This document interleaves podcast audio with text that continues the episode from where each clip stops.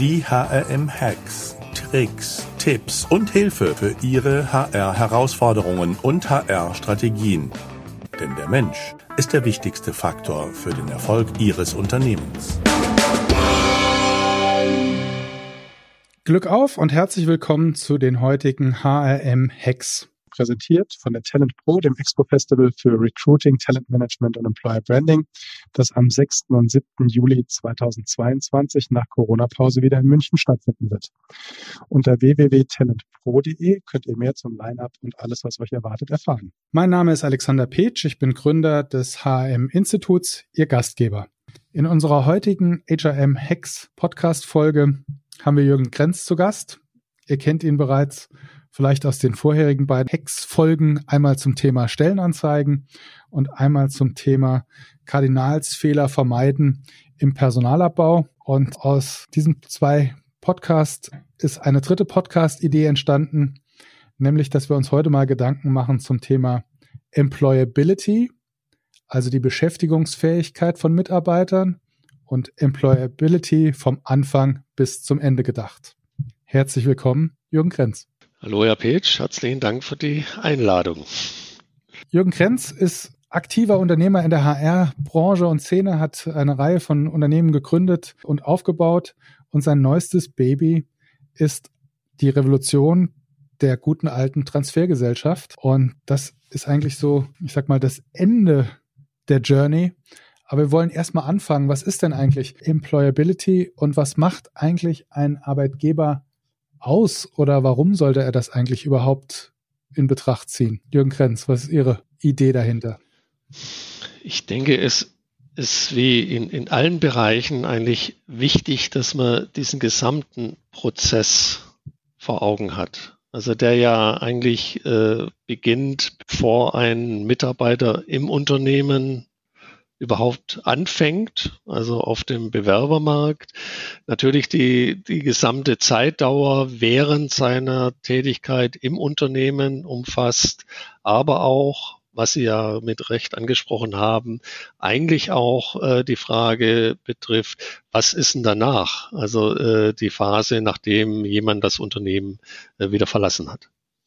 Also Employability begleitet mich als Begriff ja schon Jahrzehnte eigentlich. Ich kann mich erinnern, die Selbst GmbH hat mit ihrer Gründung, das war so eines der Hauptthemen, die die Selbst GmbH damals als Begriff auch geprägt hat, äh, hier in Deutschland, für mich zumindest. Und ich finde es eigentlich oder fand das schon immer eine tolle Grundeinstellung. Und ich finde, es ist auch ein toller Gedanke für ein, für eine gute Unternehmenskultur. Und es hat so ein bisschen was von wir arbeiten zusammen, weil wir es wirklich wollen. Und jeder ist befähigt, sozusagen ja äh, auch andere Wege zu ziehen, aber man muss es nicht tun, äh, weil man sich bewusst füreinander entscheidet. Und das ist eigentlich so für mich so ein bisschen der Gedanke hinter der Förderung der Employability auch als Arbeitgeber, dass ich eigentlich die emotionale Bande zu meinen Mitarbeitern dadurch stärke, obwohl ich ihnen natürlich die Möglichkeit leichter mache, einen anderen Job zu finden. Also für mich war das immer Motivation und eigentlich ein, nicht nur ein schöner Gedanke, sondern auch ein schöner Weg. Herr Grenz, wie sehen Sie das? Ja, da steckt auch ein, wie Sie das ausdrücken, ein ganz besonderes Menschenbild dahinter. Also was, was möchte ich erreichen? Welche Potenziale möchte ich denn praktisch in meinen Mitarbeitern auch entwickeln? Und äh, zum Ausdruck bringen. Also welche Stärken möchte ich ausbauen und führt das dazu? Also Ziel ist ja letztendlich, dass, äh, dass der Mitarbeiter zum einen selber eine größere Zufriedenheit dadurch hat, äh, dadurch, dass er entsprechend seiner Fähigkeit, seiner Neigungen auch eingesetzt wird und das natürlich am Endeffekt auch das Unternehmen davon profitiert, weil er eigentlich oder weil das Unternehmen dadurch leistungsfähige und motivierte Mitarbeiter hat. Das ist ja eines meiner absoluten Lieblingsthemen in unserer eigenen Personalführung hier im HM-Institut und in den Firmen, in denen ich beteiligt bin, nämlich Stärken, Stärken versus Schwächen auf ein Minimum zu heben. Mhm. Und äh, ich habe das Glück gehabt, dass ich äh, eine große Schwäche hatte oder habe. Ich bin nämlich Legastheniker und äh, mir war sehr früh klar, ich werde nie in der Kategorie perfekt schreiben, äh, auch nur annähernd irgendwo hinkommen, wo ich Geld mit verdienen kann. wo ich es hier gerade stehen sehe. Ich habe aber als Legastheniker ein Wörterbuch herausgegeben, nämlich ein HR-Wörterbuch für Deutsch, Englisch und Ungarisch. Ja, also so kann es manchmal gehen zum Thema Stärken, Stärken und nicht Schwächen äh, eliminieren. Also meine Stärke war natürlich eher zu organisieren, dass dieses Buch zustande kommt und eine Sprachkommission zusammenzubringen und die richtigen Leute zusammenzubringen, als meine eigene Rechtschreibung zu perfektionieren. Also äh, von daher haben, ist das. Haben Sie völlig recht, Herr Page, aber dieser Fehler wird ja äh, ganz oft gemacht. Also wenn Sie im Unternehmen zwei Leute haben, der eine ist, sagen wir, rhetorisch sehr begabt, kann gut Vorträge halten und der andere ist rhetorisch so mittelbegabt. Äh, wem glauben Sie, wer wird denn auf ein Rhetorikseminar geschickt? In der Regel ja. der Mittelbegabte, dass der anschließend ein bisschen besser ist, statt mhm. dass man den rhetorisch Begabten auf ein Seminar schickt, dass er noch exzellenter wird in seinem Talent und dadurch natürlich dem Unternehmen viel mehr hilft und äh, voranbringt. Also völlig richtig, was Sie sagen, dieses Denken ist leider immer noch vorherrschend, dass man eher auf die, die Schattenseiten schaut, die Schwächen. Ich glaube, ein anderer Aspekt ist, man muss auch wirklich, wenn man das als Leitbild hat, und wie gesagt, mich begleitet es schon immer, auch wirklich in der Sache hart bleiben. Also ich kann mich an wirkliche inhaltlich harte Auseinandersetzungen und auch manchmal emotional harte Auseinandersetzungen erinnern, wo ich mich geweigert habe zu akzeptieren, dass Mitarbeiter einen Großteil ihrer Energie in Bereiche investieren, wo sie wirklich null Talent für haben, aber in ihrer Eigenwahrnehmung nur dann ein guter Mitarbeiter sind, wenn sie wie alle anderen, Klammerzusatz, denen das halt leicht fällt, auch in dieser Kategorie zumindest aktiv sein dürfen und in ihren Augen dann auch performen können. Und das waren immer Gründe für Stunde, stundenlange Nachtsessions und Überstunden. Und das kostet schon auch viel Konfliktwillen, dann zu sagen, nein, ich möchte nicht, dass du das machst. Ja, das darf hier meinetwegen jeder anders, aber du, ich bin fast überspitzt gesagt, du darfst es hier nicht mehr, weil es ist einfach eine, eine Ressourcenverschwendung, wenn du das tust. Und ehrlich gesagt, wir können deine Ressource an einer anderen Stelle viel, viel besser gebrauchen und du bist weniger frustriert und ja, und eigentlich sind am Schluss alle glücklicher. Aber der Weg dorthin ist wirklich steinig. Das ist steinig, weil es sehr stark ja mit dem Selbstbild der Menschen zu tun hat. Also wie sehen die sich selber? Sehen die sich in dem richtigen Bereich? Also ich stelle es sehr oft im Vertriebsbereich fest, dass ähm, Menschen, die auch wirklich Talent haben zum Vertrieb, sich einfach nicht mit diesem Bereich anfreunden können und, und deshalb lieber in andere Bereiche reingehen, lieber ins Marketing gehen, als ihre Talente, ihre Vertriebstalente da zum Eindruck zu bringen. Oder ist es sehr ein großes Problem ist ja, dass wir haben, dass, dass äh, die White-Collar-Berufe natürlich sehr stark nachgefragt sind, obwohl wir wirklich viele Kinder haben, die extreme handwerkliche Begabung haben, aber meinen, sie müssten auch ins Büro gehen statt sich einem handwerklichen Beruf zuzuwenden, wo die sich selber selbstständig machen könnten und sicherlich deutlich mehr Geld verdienen würden im Laufe ihres Lebens, als wenn sie ein, ein mittelprächtiger äh, Büromitarbeiter oder Sachbearbeiter werden würden. Hm. Also da, da bin ich völlig bei Ihnen scheitert sehr oft, dass, dass die Menschen nicht, nicht selber mit sich auseinandersetzen, mit ihren Talenten, mit ihren Fähigkeiten und Neigungen, sondern auch zum Teil von außen Dinge aufprojiziert werden, die dann unkritisch übernommen werden. Ja, Jetzt haben wir so eine gewisse Journey. Also wir haben sozusagen jemanden eingestellt, weil wir das Talent in ihm gesehen haben. Wir haben ihn gefördert, wir haben sein Talent gefördert im Idealfall und kommen dann vielleicht auch aufgrund dieses Mismatchs Eigenwahrnehmung und faktischem Talent oder auch vielleicht Einfluss von Dritten und faktischem Talent zu dem Punkt, es geht nicht mehr weiter und wir müssen uns trennen. Wie können wir denn dann mit dem Thema, ich sag mal, Employability eigentlich weiter, weitermachen? Ist dann die Reise zu Ende oder geht da noch mehr? Für viele ist ja diese Trennungssituation ein, ein Schock und steht ja eigentlich im, im Mismatch äh, zu unserem Anspruch, wir, wir wollen die Menschen entsprechend ihrer Fähigkeiten einsetzen. Nur kommt man dann halt in manchen Situationen entweder aus wirtschaftlicher Sicht oder weil einfach bestimmte Fähigkeiten im Unternehmen derzeit so nicht gefragt sind, wirklich auch zu der Situation, dass man sagen muss, es ist besser, uns zu trennen. Nur die Trennung an sich, also eine, eine Kündigung ist ja erstmal ein, für den Einzelnen das Signal, wir wollen nicht mehr mit dir, äh, weil wir dich als, es geht ja sofort ins Persönliche, du darfst nicht mehr bei uns sein, klingt so fehlende Wertschätzung mit, also deine Talente werden bei uns derzeit nicht mehr gefragt. Und äh, also das ist, das ist so diese persönliche Seite, die da ganz stark zum Tragen kommt. Auf der anderen Seite ist es natürlich für, für viele das Thema fehlende Sicherheit, was bedeutet das für mich, jetzt bin ich dann arbeitslos, finde ich denn wieder einen Job, viele haben ja dann irgendwelche finanziellen Verpflichtungen, äh, müssen das auch zu Hause erzählen. Und das ist also für, für die allermeisten Menschen ist es eine absolute Extremsituation. Die, die ähnlich, es gibt ja psychologische Beispiele, die dann mit, mit Scheidungen oder tragischen Unfällen eigentlich verglichen wird. Und äh, unsere Überlegung war, in, in dieser Situation, in, in dieser Extremsituation, dass sich jemand sagen muss, du deine Fähigkeiten, deine Talente sind derzeit bei uns nicht mehr gefragt. Wie kann ich das nochmal drehen?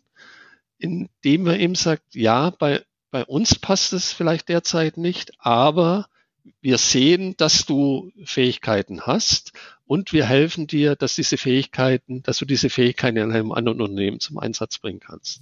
Also das war für, für uns so der entscheidende Switch, wo wir diese Situation uns da mal analysiert haben, auch in vielen Gesprächen mit Personalverantwortlichen, die uns vor ihren eigenen Ängsten vor, vor diesen Trennungsgesprächen da berichtet haben. Also mal abgesehen von Leuten, die da wirklich, äh, sagen wir, abgehärtet sind oder, oder extrem abgekühlt sind, ist es dann doch eine Situation, die für die allermeisten Personalverantwortliche ein, eine schwierige Situation ist, so ein Trennungsgespräch zu führen, das zu analysieren und daraus einen Ansatz zu entwickeln, wo wir sagen, wir, wir führen die Employability weiter und betrachten die Situation, was passiert denn mit, mit dem Menschen anschließend.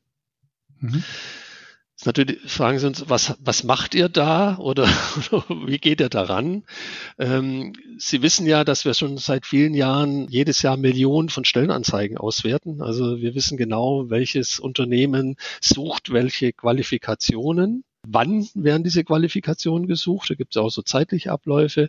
Und wir gehen jetzt ran und machen mit den betroffenen Mitarbeitern anschließend ein kurzes Coaching-Gespräch. Ziel ist es herauszufinden, was sind seine Fähigkeiten, was sind seine Neigungen und gehen mit, mit dieser Information im Rahmen eines äh, Big Data Ansatzes mit Einsatz von künstlicher Intelligenz an diese Datenbank heran und identifizieren in der Regel zwischen 150 bis 300 potenzielle Arbeitgeber für diesen Menschen mit seinen Fähigkeiten. Mhm. Und, und diese 150 bis 300 Arbeitgeber werden anschließend, also werden natürlich Firmen, wo er nicht hin will, werden dann ausgeschlossen, werden dann im Rahmen einer ähm, Initiativbewerbung angesprochen und das führt zu einer Erfolgsquote äh, von über 90 Prozent. Also mhm. das heißt, in dieser für ihn furchtbaren Situation, die wollen jetzt nicht mehr mit mir, äh, die, die brauchen meine Fähigkeiten nicht, mache ich ihm das Angebot, und zeige ihm die Wertschätzung. Ich weiß, du hast Fähigkeiten, die vielleicht bei uns gerade schwierig einzusetzen sind. Ich helfe dir, deine Fähigkeiten in einem anderen Unternehmen zum Einsatz zu bringen. Und das führt doch zu einer deutlichen Entspannung dieses, äh, dieses dieser schwierigen Phase praktisch im ganzen Lebenszyklus äh, von so einer Zusammenarbeit mit einem Mitarbeiter. Mhm.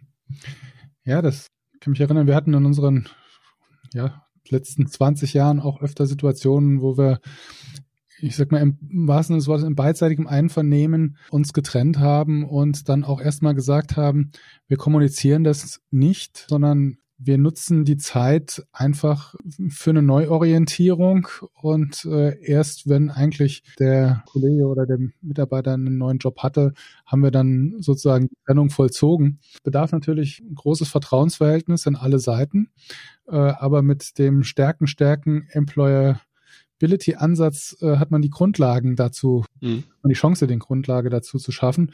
Ist natürlich auch jetzt für einen Großkonzern nicht die richtige Lösung, aber ich denke, für ähm, Klein- und Mittelständler durchaus ein Weg.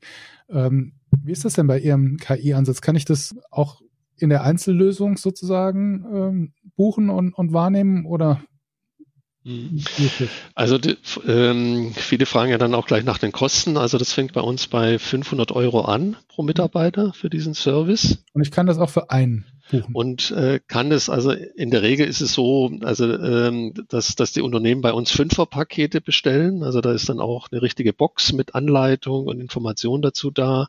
Äh, und kann aber auch, wenn viele wollen ja das erstmal testen, dann liegt der Preis natürlich et etwas höher, aber äh, kann auch als, als Einzelangebot äh, mal wahrgenommen werden, um das einfach kennenzulernen und zu spüren, dass es also deutlich die Situation verändert. Und mhm. wie Sie selber berichtet haben, also es ist ja vorbildlich, dass man sagt, äh, äh, man, man vereinbart mit den, äh, mit den Mitarbeitern, dass man jetzt vielleicht nicht einen konkreten Kündigungstermin hat, sondern sich einfach auch nochmal einen Zeitraum dann gibt. Auch sowas ist ja möglich. Man, man hat ja Leute, wo man sagen, Mensch, potenziell, es klappt nicht, aber äh, man möchte jetzt nicht so äh, jetzt nicht direkt in die Kündigung reingehen und den ganzen Punkten. Ist das eine wunderbare Möglichkeit, dass man im Gespräch mit jemand eben so eine Option mal aufzeigt und die Erfahrungen sind, wenn sich jemand dann mal äh, mit dieser Unterstützung auf den Weg gemacht hat, äh, sich nach außen zu orientieren. Das klappt dann auch in der Regel. Mhm. Aber es ist natürlich, wie, wie Sie selber sagen, es ist für viele Menschen ja eine absolute äh, Ausnahmesituation, mit der man vielleicht ein, zwei, dreimal im Leben konfrontiert wird. Also das ist ja genauso, als wenn man jetzt äh, äh, zum Skifahren geht oder und wird dann jetzt auf eine Skisprungschanze gestellt und gesagt, fahr da mal runter und wird schon nichts passieren. Also da werden ja auch die meisten zurückzucken. Und, und so kriegt man halt dann Fallschirm mit und äh, kriegt jemand an die Seite, der genau wie beim Tandemsprung, der genau weiß, wie es geht und einen das sicher äh, wieder auf einen neuen Platz äh, dann bringen kann. Ja, also äh, und ist natürlich ein Ansatz, der konträr ist zu der eigentlichen, ich sag mal, Lehrbuch-Kündigungsgesprächssituation, in der ich sage, ich muss äh, klar auf den Punkt kommen. Es gibt keine Verhandlungsmasse im Sinne von, äh, der Fakt wird nicht in Frage gestellt, ähm, sondern es geht eigentlich nur um das, um das Wie. Ist das ja so ein bisschen, ich sag mal, eine eine softere Strategie, sage ich mal. Ja? Oder vielleicht. Ja, obwohl, Herr Pitsch, wir kennen uns ja schon Weichen, aber ich versuche bei der Sache immer, äh, ich weiß, dass, dass Sie sehr sozial äh, mit Mitarbeitern umgehen. Wir versuchen auch einen, einen, einen sehr sozialen Ansatz, aber ich würde das auch aus der Gutmenschen-Ecke rausnehmen, weil es ist auch wirklich so, dass es echtes Geld spart. Mhm. Also wenn man sich wirklich bei Kununu, also die Welt ist, wird ja immer transparenter, wenn man sich nur bei Kununu mal Bewertungen anschaut und sich mal vor Augen hält, dann sind die allermeisten schlechten Bewertungen kommen von gekündigten Mitarbeitern. Und wenn man heute, wo ja viel Geld ins Recruiting investiert wird, sieht, äh, was, was das eigentlich ausrichten kann oder äh, wie häufig Bewerber sich erstmal anschauen, was, was wird denn da über das Unternehmen geschrieben, glaube ich, dass man sich dann mal ganz abgesehen von Arbeitsgerichtsprozessen etc. pp, was man verhindern kann, allein bei, bei diesem Thema dadurch enorm am Ende des Tages Geld spart. Also man, man tut nicht nur was Gutes, man, man zeigt nicht nur Wertschätzung und geht anders mit der Sache um, sondern es ist auch aus betriebswirtschaftlicher Sicht wirklich sinnvoll, so einen Weg zu bestreiten, weil das ist auch, auch die Wirkung nach innen. Also sagen wir, der erzählt ja. natürlich dann, der geht dann durch die Firma und sagt, Mensch, die haben mich gekündigt, aber stellt euch mal vor, die haben mir jetzt ein Angebot gemacht, dass die mir helfen, äh, wieder in eine neue Stelle zu kommen. Das ist doch gleich, das führt sofort zu einer ganz anderen Stimmung, auch in der verbliebenen Belegschaft, als äh, wenn man dem jetzt äh, praktisch die Kündigung schreiben auf den Tisch und kannst deinen Schreibtisch aufräumen und morgen will man dich nicht mehr sehen. Also das, das führt ja auch in der Innenwirkung äh, zu einer ganz anderen Dynamik. Dynamik, als äh, wenn man so mit, mit jemand umgeht, der halt in, in dieser schwierigen Situation da steht. Hm. Ja, Herr Grenz, herzlichen Dank. Waren heute mal gerne ein spannendes Thema Employability vom Anfang bis zum Ende versucht zu denken. Ja, danke für Ihre Tipps und Ihren Input. Wir werden wie immer die Ergebnisse in einem Artikel zusammenfassen. Äh, das heißt, ihr braucht nicht mitzuschreiben, sondern könnt ihn euch downloaden auf hrm.de. Einfach äh, Jürgen Krenz bei hrm.de in die Suche eingeben. Wir freuen uns, wenn es euch gefallen hat, für eine 5-Sterne-Bewertung. Abonniert unseren Podcast. Äh, wir haben noch viele andere spannende Themen und Folgen. Und ich bedanke mich bei meinem Gesprächspartner Glück auf und bleibt gesund und denkt dran, der Mensch ist der wichtigste Erfolgsfaktor für euer Unternehmen.